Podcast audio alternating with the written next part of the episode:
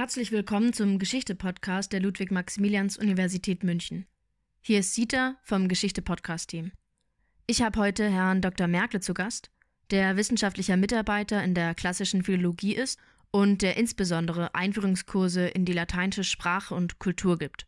Und wir werden uns heute knapp mit den Begrifflichkeiten beschäftigen, über die man stolpert, wenn man sich darüber informiert, welche Lateinkenntnisse man für das Geschichtsstudium vorweisen muss und damit, wie der Erwerb dieser Kenntnisse an der Uni aussehen kann. Kurz vorweg erst einmal, wer Lateinkenntnisse überhaupt benötigt. Momentan ist es so, dass man für ein Studium des Bachelor-Hauptfachs Geschichte gesicherte Kenntnisse in drei Fremdsprachen vorweisen muss. Latein ist nur eine von vielen Möglichkeiten, die man wählen kann. Allerdings werden Lateinkenntnisse dann erforderlich, wenn man später seinen Schwerpunkt in Bereichen setzen will, die sich mit der Geschichte des Altertums oder des Mittelalters beschäftigen. Mit der Wahl von Latein als eine der drei Fremdsprachen hält man sich demnach alle Möglichkeiten der Schwerpunktbildung offen. Bei den Lehrämtlern ist Latein nur für Studierende des Gymnasiallernens verpflichtend. Diese müssen bei der Anmeldung zum ersten Staatsexamen gesicherte Kenntnisse in Latein nachweisen. Herr Merkle, viele hatten ja bereits Latein schon in der Schule, haben Latein aber vielleicht irgendwann abgelegt. Wie viele Jahre Lateinunterricht muss man denn gehabt haben, um gesicherte Lateinkenntnisse vorzuweisen? Gesicherte Lateinkenntnisse, die man auch kleines Latinum nennt, hat man dann, wenn man an der Schule vier Jahre aufsteigenden Lateinunterricht hatte und mindestens mit einer vier abgeschlossen hat. Oft stolpert man auch über andere Begriffe außer den gesicherten Lateinkenntnissen, nämlich beispielsweise dem großen und dem kleinen Latinum. Was bedeuten die Begriffe großes und kleines Latinum?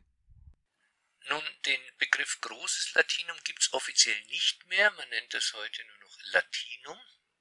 Und im Unterschied zu den gesicherten Lateinkenntnissen bzw. dem kleinen Latinum muss man halt einfach mehr Latein gehabt haben, in diesem Fall sechs Jahre aufsteigenden Lateinunterricht an der Schule, wenn es zweite Fremdsprache war fünf Jahre und wieder muss die Abschlussnote mindestens eine vier gewesen sein. Wie kann ich an der Uni Lateinkenntnisse erwerben, wenn ich an der Schule kein Latein hatte oder zu wenig? Wer an der Schule kein Latein hatte oder halt nicht genug Latein hatte, der kann das an der Uni nachholen. Dafür sind Lateinkurse angeboten, die sich über zwei Semester erstrecken und jeweils vier Wochenstunden umfassen. Diese Kurse heißen Einführung in die lateinische Sprache und Kultur. Der Kurs 1 ist für Anfänger ohne Vorkenntnisse, fängt also bei Null an. Und der Kurs 2 dann für Fortgeschrittene schließt halt an Kurs 1 an. Und dieser Kurs wird mit einer Klausur abgeschlossen, die an der Uni stattfindet und wer die Klausur besteht, der hat dann gesicherte Lateinkenntnisse bzw. das kleine Latinum. Dazu gibt es dann noch einen Kurs 3, der auf die Latinumsprüfung vorbereitet, also auf das, was früher das große Latinum war. Da findet die Prüfung dann an der, nicht mehr an der Uni statt, sondern an einer Schule. Und für die meisten Studenten ist das allerdings nicht relevant, also in den allermeisten Studiengängen genügen die gesicherten Lateinkenntnisse. Mit wie viel Aufwand kann man beim Erwerb der gesicherten Lateinkenntnisse ungefähr rechnen? Das kann man leider generell überhaupt nicht sagen. Also ich kann nicht sagen, wer so und so viele Stunden in der Woche investiert, der hat es dann auch garantiert. Was man sagen kann, aufwendig ist es natürlich auf jeden Fall, aber wie sehr, das ist halt individuell sehr verschieden, hängt von ganz vielem ab. Beispielsweise davon gibt halt Leute, die gut mit Latein zurechtkommen, die das interessant finden und womöglich sogar Spaß haben dabei. Die müssen im Endeffekt weniger Aufwand betreiben, weil sie es halt leichter lernen. Andere, bei denen das nicht so ist, die tun sich dann halt härter und entsprechend höher ist da in der Regel der Aufwand. Auch die Lernmethodik, die individuelle, spielt eine Rolle. Wenn man es schafft, einigermaßen kontinuierlich dran zu bleiben, dann ist der Aufwand im Endeffekt geringer, weil man halt ständig auch wiederholt und dazu lernt oder verfestigt.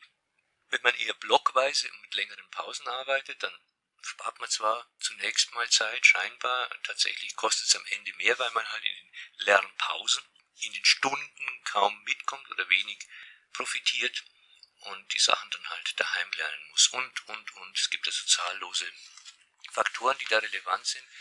Einzige, was ich sagen kann, ist, man muss es halt ausprobieren und schauen, wie man selber damit klarkommt und wie viel Aufwand es dann letztlich ist und halt hoffen, dass der sich einigermaßen in Grenzen hält. Dann bedanke ich mich ganz herzlich bei Ihnen, Herr Dr. Merkle, natürlich auch im Namen unseres gesamten Podcast-Teams. Wenn ihr Fragen, Anregungen oder Kritik habt, könnt ihr euch gerne bei uns melden. Unseren Kontakt findet ihr in der Podcast-Beschreibung. Wir hoffen, der Podcast konnte ein wenig Klarheit darüber schaffen, welche Lateinkenntnisse man für das Geschichtsstudium vorweisen muss und wie man die Kenntnisse an der Uni nachholen kann. Falls ihr bis jetzt noch keine gesicherten Lateinkenntnisse besitzt, wünsche ich euch viel Motivation und im besten Fall auch viel Spaß beim Besuchen des Lateinkurses. Bis bald bei der nächsten Folge unseres Geschichte-Podcasts.